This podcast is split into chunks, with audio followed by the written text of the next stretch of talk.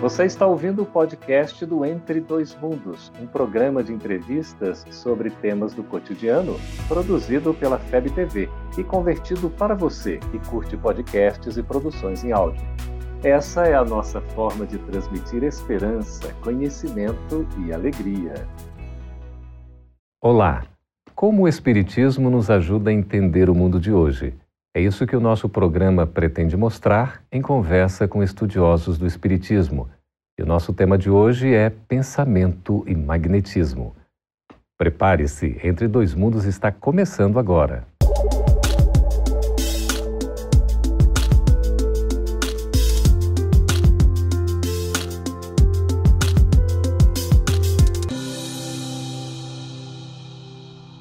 Será que o pensamento e o magnetismo podem mudar a nossa vida para melhor?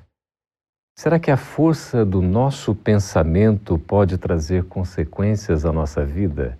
Para conversar a respeito desse assunto tão interessante, pensamento e magnetismo, estamos recebendo aqui nos estúdios da FEB TV em Brasília os nossos queridos Edmar Jorge. Seja muito bem-vindo, Edmar. Muito obrigado.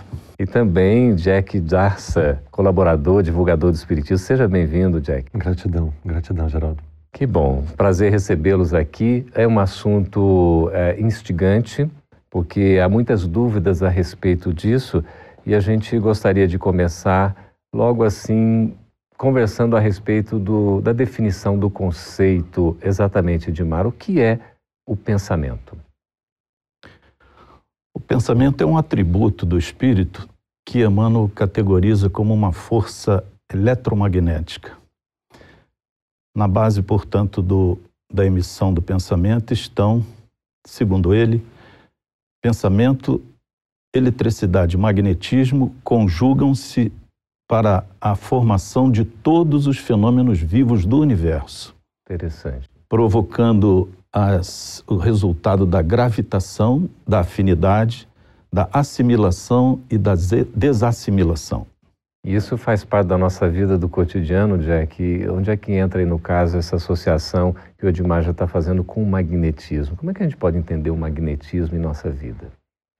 O magnetismo, na verdade, vai ser todas as forças de atração e de repulsão. E nós vamos ver isso já nas leis da física, mas vamos ver também entre os seres humanos, em todo o universo, a lei do magnetismo se faz presente. Então vamos ver a questão, por exemplo, do ímã, que um ímã tem os polos, eles se atraem ou se repelem, mas muito mais importante talvez que isso nas nossas relações humanas seja o que nós temos entre os seres humanos, este poder que temos de às vezes de grande atração, de simpatia por alguma pessoa ou de uma certa antipatia ou uhum. repulsa por certa pessoa ou até mesmo certos locais em que nos encontramos. A gente poderia dizer, Dimar, que o nosso pensamento é magnético? Sem dúvida nenhuma, desde a origem. Segundo André Luiz, há um bilhão e 500 milhões de anos começou a evolução do princípio inteligente e esse prazo foi o necessário para que a estabilidade do pensamento contínuo se instalasse no ser humano. Kardec, no capítulo 6 da introdução do Livro dos Espíritos, afirma que múltiplos, infinitos fenômenos que envolvem as relações de seres e coisas têm como origem o espírito e, portanto, o emissor do pensamento, que até hoje se encontram mal explicados ou inexplicados porque não se considera exatamente a existência da fonte, hum. do espírito. E a gente pode dizer, Jack, que os nossos pensamentos acabam influenciando também numa ambiência aquilo que nos rodeia, até em termos de bons fluidos, por exemplo? Claro. Na pergunta 459 do Livro dos Espíritos, Kardec pergunta se os espíritos influenciam nossos atos e pensamentos. E a resposta é: influenciam muito mais do que imaginais. Influem a tal ponto que de ordinário são eles que vos dirigem. No entanto, nós temos o nosso livre-arbítrio para escolher como nós precisamos pensar. Eu, quando quero falar isso para as pessoas, eu sempre digo que nos desenhos da Disney, às vezes aparecia o Pato Donald nervoso, numa dúvida, uhum. e aparecia um anjinho de um lado uhum. e um serzinho das trevas do outro. é. A quem ele resolvesse ouvir, ele daria mais força. Então, se ele ouvia um anjinho, o outro ser desaparecia. E o anjinho começava a se tornar mais forte. Mas cabe a nós. Nós temos a, o nosso pensamento, o nosso pensamento irradia. Nós irradiamos, nós criamos através da ideoplastia das formas de pensamento. Uhum. Se pensamos, estamos imediatamente criando. Então nós temos que estar muito atentos, não só ao que nós falamos, não só como nós agimos, mas tão importante quanto é como nós pensamos. Vamos ver no Evangelho segundo Mateus, capítulo 5, versículo 27, o que em teologia nós chamamos como a segunda antítese do Cristo no Sermão do Monte, que ele diz: Ouviste que foi dito: Não cometerás adultério. Eu, porém, vos digo que se em pensamento uhum. pensar na mulher do próximo, já cometeste adultério. Quer dizer, o pensamento aí tem um componente muito forte, né, Edmar? Ele parece ser a matriz, a origem de tudo que acaba acontecendo na vida. Na verdade, como dissemos antes, há 3 milhões e meio de anos atrás foi quando o, ser, o hominídeo recebeu a estabilidade do pensamento contínuo, nós começamos a construir uma nova estrutura que o Espiritismo conhece bem. Em O Problema do Ser, do Destino e da Dor, Leon Denis descreve a tríade que define a essência do espírito: pensamento, sentimento e vontade. A partir do pensamento contínuo, como Calderaro nos ensina no mundo maior, o ser humano passou a, a ter uma outra tarefa tão importante quanto aquela, a conquista do pensamento contínuo: a estabilidade, o equilíbrio, a harmonia de suas emoções. Uhum. Na base dessa estrutura, a vontade, como diz Emmanuel, em Pensamento e Vida, o leme segundo o qual a nossa trajetória pode tomar esta ou, ou aquela, aquela direção. Uhum. Ir em sintonia com as leis morais que governam a vida ou contra elas, uhum. estabelecendo a, o fator primordial de todos nós, que é a possibilidade de fazer escolhas. Né? A gente poderia dizer que os, os bons pensamentos a, acabam gerando benefícios e os maus pensamentos acabam gerando prejuízos? A gente pode afirmar assim? Simples assim. É uma retroalimentação. Se nós vivemos neste padrão vibratório, que é o ideal, e a gente consegue, através do esforço, subir um pouquinho. Quanto mais nós estivermos aqui, quanto mais nós nos esforçarmos, existe essa retroalimentação. Quanto melhor, mais bem, mais no bem, mais na bondade, uhum. no amor. Quanto mais positivamente você pensar, é um exercício, você ensina ao seu cérebro a começar a agir sempre naquele padrão vibratório. Uhum. Infelizmente, o caso contrário também vai ser. Uhum. Quanto mais você se alimentar de pensamentos negativos, atitudes negativas, se alimentar de notícias negativas, o seu cérebro vai estar sempre naquele outro tipo de padrão. Uhum. Então nós escolhemos sim, mas vai sempre depender do nosso esforço, o quanto que nós queremos estar em um patamar uhum. ou em outro. Para a gente dizer assim, por exemplo, ter mau pensamento ou maus pensamentos seria uma coisa talvez até simples. Agora, ter bons pensamentos é algo um pouco mais complicado. A nossa herança atávica, né, do animal para o hominal, traz-nos um acervo que precisamos vencer, né?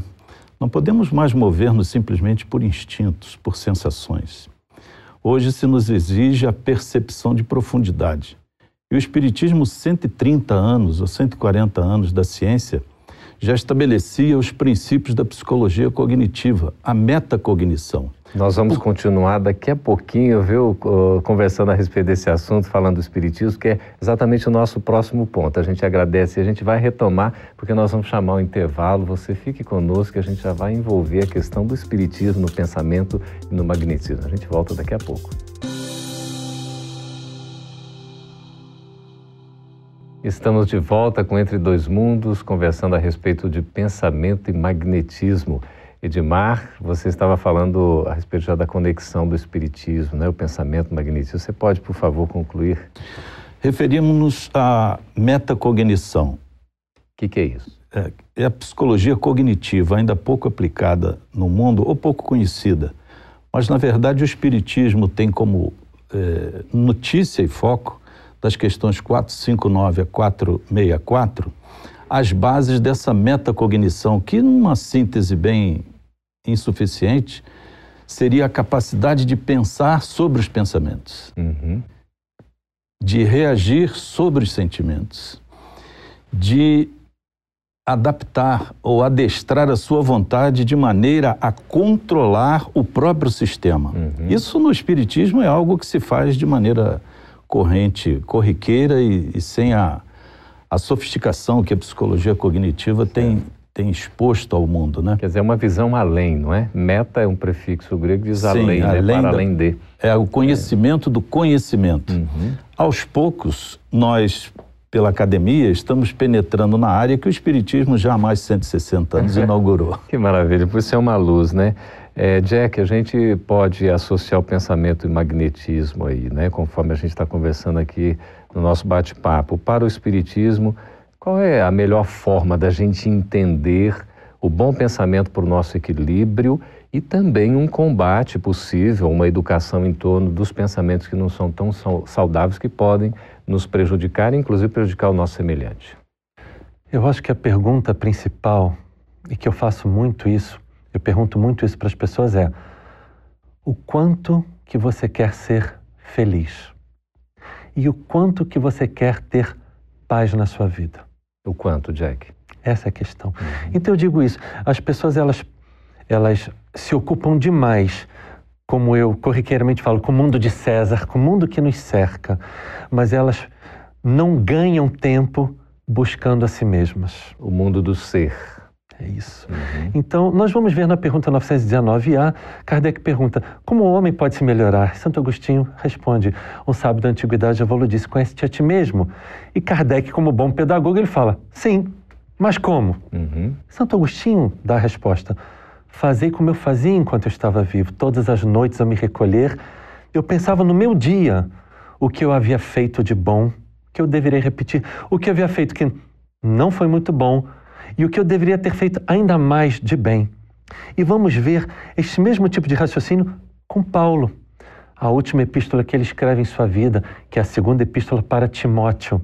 Paulo nos dá uma frase que, junto com a resposta da pergunta 919A, ela pode se resumir o nosso dia a dia. Paulo ele repensa toda a sua trajetória, escreve a Timóteo, 2 Timóteo capítulo 4, versículo 7. Terminei a minha tarefa, combati o bom combate, guardei a fé. Eu digo que a pessoa precisa se esforçar, ela uhum. precisa estar vigilante. Vigiar e orar para não cair na tentação. Está vigilante com o seu mundo interno uhum. e não somente com tudo que a cerca. O, o, o, nós estamos vivendo aí períodos extremamente difíceis, né? A gente poderia dizer isso, Edmar, desafios, necessidade de testemunhos, não é? A coisa assim não é tão simples.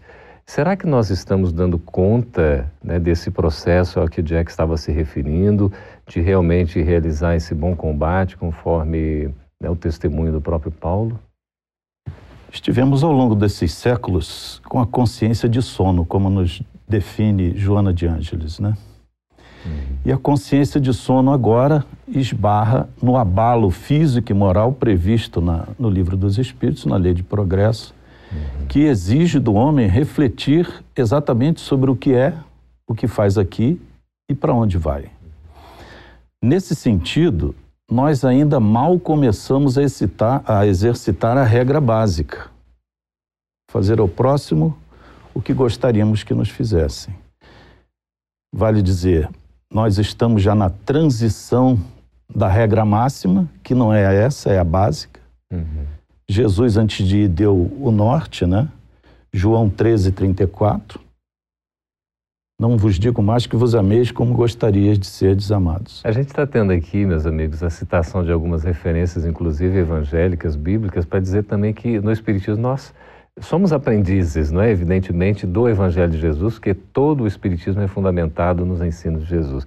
Por isso, essas referências são muito bem-vindas e é importante até para dizer que o Espiritismo é também cristianismo, não é? Cristianismo redivivo, tirando realmente da letra o espírito, né, que vivifica.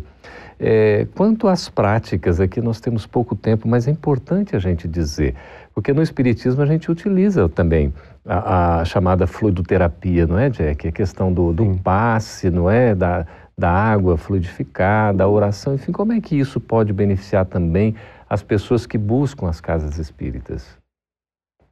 A questão do passe e a da água, quando nós adentramos uma casa espírita, assistimos uma palestra, nos harmonizamos com o local e após isso vamos tomar um passe, nós efetivamente vamos conseguir receber todo o benefício que o passe irá nos dar. O passe é essa, essa irradiação, essa transferência, essa doação de fluidos, tanto da espiritualidade quanto do médium passista que está ali se colocando como instrumento do Cristo para auxiliar. Uhum. No entanto, temos notícia dos amigos espirituais que muitas pessoas, ao colocar os dois pés fora da cabine de passe, já perderam todo o benefício, porque precisa haver uma predisposição da pessoa. Uhum.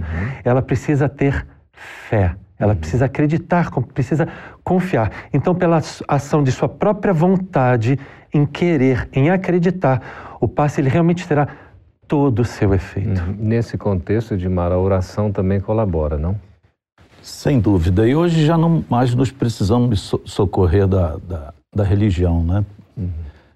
Porque a fé hoje é pesquisada em Harvard. Uhum. Cientificamente. Exatamente. E, e, e George Weiland, psiquiatra pesquisador nessa área, recomenda que uma fé inabalável só se constrói com emoções positivas. Ocorre que entre o pensamento e a emoção. É uma distância boa, né? 300 milissegundos. Segundo Antônio Damasio no livro O Erro de Descartes. É. Mas a maior distância que se pode conceber para um, um ser qualquer é a que Thomas Merton adverte.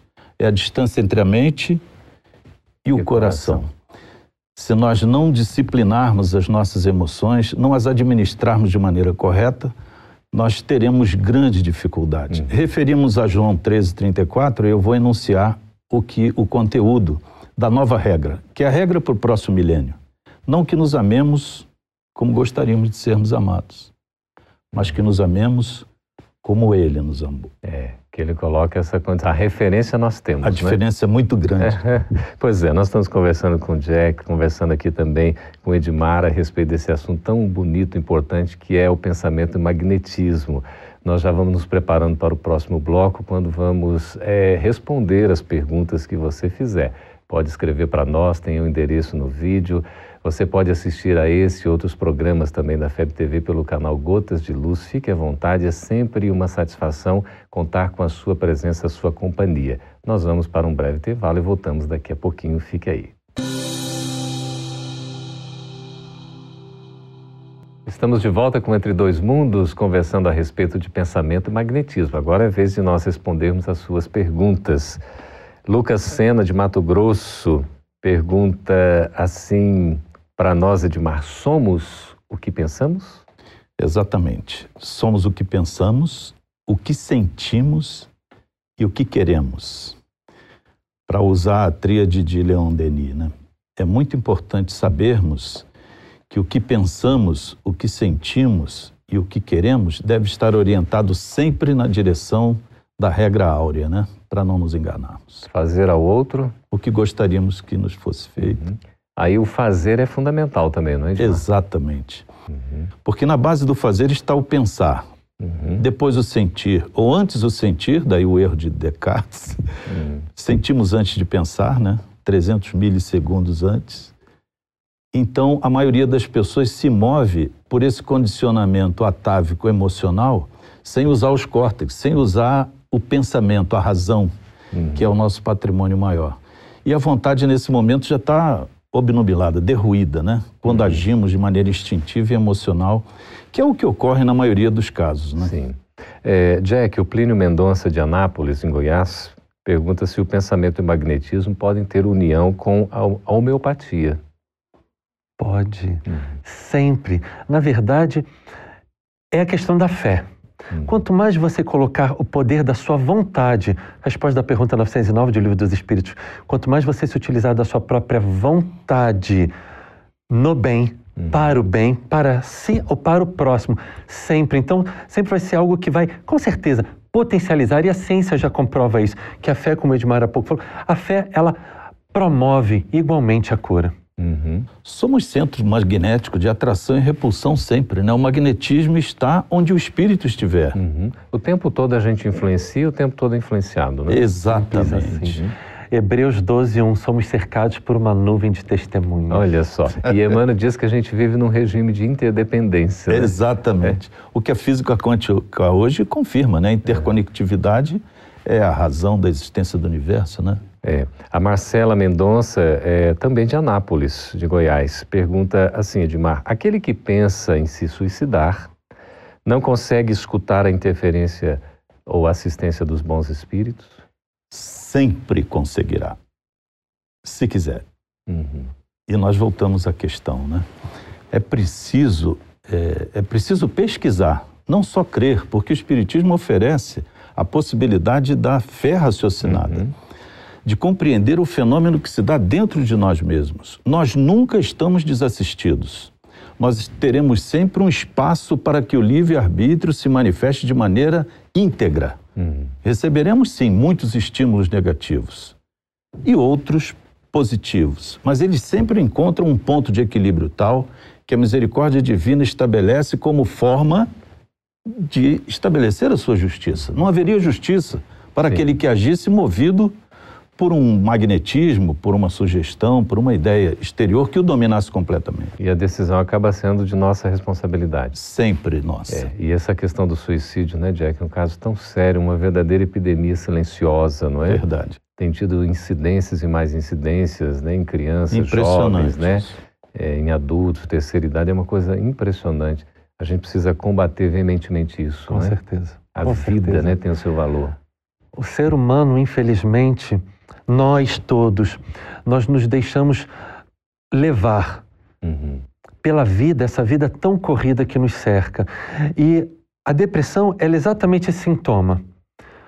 Para de olhar para fora. Uhum. Olha um pouco para dentro de si. A vida é muito mais do que tudo que te cerca. Nós temos um universo dentro de nós, nós precisamos querer viver Evangelho de João, capítulo 10, versículo 10, o Cristo nos diz: Eu vim para que vocês tenham vida e vida em abundância. E as pessoas precisam querer ter essa vida, serem, estarem em paz, serem felizes. Todos nós podemos, mas precisamos querer muito. É, tem que ter essa vontade firme, não é? Pedro Paulo, de Campo Grande, Mato Grosso, ainda de aqui com você. Todas as ações são os magnetismos dos nossos pensamentos? Dos nossos e da espiritualidade que nos cerca. Então, você quer sempre estar. Quanto mais nós estivermos no bem, focalizando bem, trabalhando no bem, mentalizando bem, pedindo auxílio através da prece, como está lá na resposta da pergunta 660 de O Livro dos Espíritos, mais auxílio nós vamos receber. Uhum. Eu digo para as pessoas: nós não estamos sozinhos e nós não podemos estar sozinhos. Uhum. O Cristo foi auxiliado pelo Simão vindo da cidade de Sirene para carregar a sua cruz nós também não estamos sozinhos. Cada um de nós possui um, um, mentor espiritual e vários protetores, mas nós precisamos querer estar em contato com eles e permitir que eles nos, adentrem a nossa vida para nos auxiliar. É uma benção, não é? Essa assistência espiritual. Ah, nós temos aqui a pergunta da Fernanda Vieira, de Natal, Rio Grande do Norte. É, podem me explicar sobre a questão, a questão 466 de O Livro dos Espíritos? Essa questão pergunta o seguinte, Edmar: por que Deus permite que espíritos nos incitem ao mal? Complexa, né? É, mas hum. é, como disse o Jaque ainda há pouco, é, essa questão, a resposta é explicativa à exaustão. Uhum. Porque nós não estamos ao sabor do mal. Aliás, o mal não existe, mas essa questão é, é para outro momento. Uhum. Deus permite que essa influência nos ocorra, porque na verdade ela está em nós. Ela precisa ser removida de nós. Uhum. Mas apesar disso, em contrapartida, nós temos todos os estímulos para o bem trazidos pelas entidades venerandas que se, nos amam e nos querem ver felizes. Então nós não estamos definitivamente arrastados ao mal. O mal é a ignorância do bem, é a ausência do bem como o frio e a ausência do calor. Na verdade, o que precisamos, e o Jacques já antecipou né, na pergunta anterior, nós precisamos mover a nossa vontade na direção certa. uhum. de maneira a ir progressivamente reduzindo ou eliminando as influências que podem nos levar a cometer atos contra as leis morais que governam o universo e a vida. É porque poderia dar a impressão, né, Jack, de que a gente assim é, é influenciado e nós não temos como é, resistir a uma influência negativa. Então a gente acaba descambando para o erro porque não tem outra alternativa, o que é um equívoco, não é? É um grande equívoco. Nós precisamos entender que as rédeas das nossas vidas estão nas nossas mãos. Exatamente. Não está nas mãos de terceiros. Uhum. Então, a minha vida é minha, a minha vida me pertence. A gente costuma transferir muito, né? O tempo todo. Todos nós é. transferimos, né? Até para a própria vida, né? Nós transferimos é. a, as nossas infelicidades, a, a, tudo em nossa vida nós transferimos. Ah, porque fulano... Não, querido, é você. A vida é sua, uhum. é minha felicidade, é minha paz. O que eu preciso? trabalhar, exercitar o meu cérebro para que ele sempre esteja pautado na vibração correta. E quando vier uma vibração que não seja muito boa, faça uso da prece, peça ajuda. A espiritualidade não existe nenhuma prece que fique sem resposta da espiritualidade maior. Então vamos pensar no bem, não é? Sentir o bem e agir no bem, né, Demais? Já encerrando o nosso programa. É isso, é isso né? mesmo. Urge que seja assim. Nós não somos levados, uh, não somos arrastados inevitavelmente ao erro, ao mal, à infelicidade. Mas somos potencializados para o bem, não é? Exatamente. Pois é, queremos agradecer demais a sua presença, muito obrigado. Nós é que agradecemos, a obrigado. também, Jack, pela Gratidão presença. pela oportunidade de estar aqui. Querido. Que ótimo. Excelente participações. Nós estamos agradecendo também a sua colaboração, as suas perguntas. Continue participando sempre, porque a sua participação torna esse programa cada vez mais valoroso para todos nós que estamos acompanhando e aprendendo à luz da doutrina espírita. Muito obrigado. Esteja conosco no próximo Entre Dois Mundos. Essa é uma produção da Federação Espírita Brasileira. Para saber mais, siga FebTV Brasil no YouTube, Facebook e Instagram. Ative o sininho para receber as notificações e ficar por dentro da nossa programação. Até a próxima!